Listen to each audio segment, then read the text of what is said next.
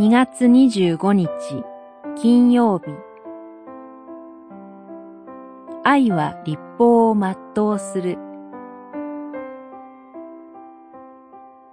ローマの信徒への手紙13章。愛は立法を全うするものです。13章10節。愛は立法を全うします。立法を守り行うことは、すなわち愛することだからです。神を愛する愛と隣人を愛する愛。この二つの愛に生きているなら、人は立法の全体を全うしています。私たちは今、なぜ愛の立法に生きるのでしょうか？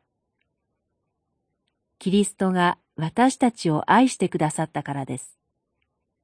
私たちのために十字架に死んでくださったからです。私たちに命を与え、私たちが本当の愛を取り戻すことができるように、罪に支配された私たちの古い人を十字架の上で滅ぼしてくださったからです。私たちを新しい人によみがえらせてくださったからです。愛することができること。それは神の恵みです。愛そのものであるお方、キリストが共にいてくださる。キリストの霊が私たちのうちに生きて働いてくださる。この精霊のお働きこそが、私たちの愛の営みを全うさせてくださいます。愛は精霊の結ぶ実りの第一のものです。ガラテヤの信徒への手紙、五章二十二節